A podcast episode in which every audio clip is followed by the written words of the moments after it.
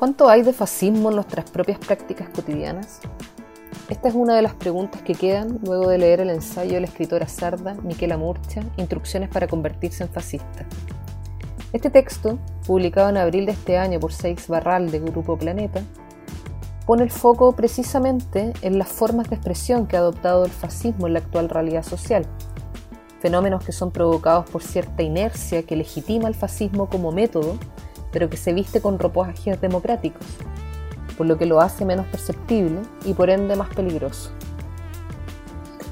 Ante el auge de movimientos neofascistas, este vendría a ser entonces un manual provocador que lee al fascismo no desde una categoría histórica particular, sino desde una óptica que pretende develar su poder seductor que se traduce en estas prácticas autoritarias, prejuiciosas, discriminadoras y superficiales que aún permean a nuestra sociedad.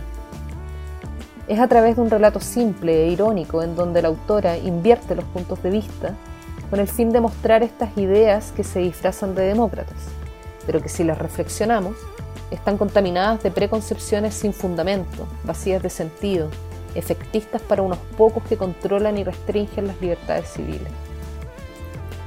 Los lectores encontrarán entonces un análisis de este nuevo discurso que se integra en las democracias, se nos presenta, eso sí, de una manera invertida y lúdica, una especie de guía que defiende constantemente lo que se quiere atacar. ¿Cómo sería hoy un fascista? Aquí se dan las claves para su comprensión y esta es una especie de llamada de atención a ciertas acciones que normalizamos y naturalizamos. En voz de Miquela, la cuestión es establecer quién no está implicado, al menos en parte, en la legitimación del fascismo como método, es decir, cuánto fascismo hay en los que se creen antifascistas.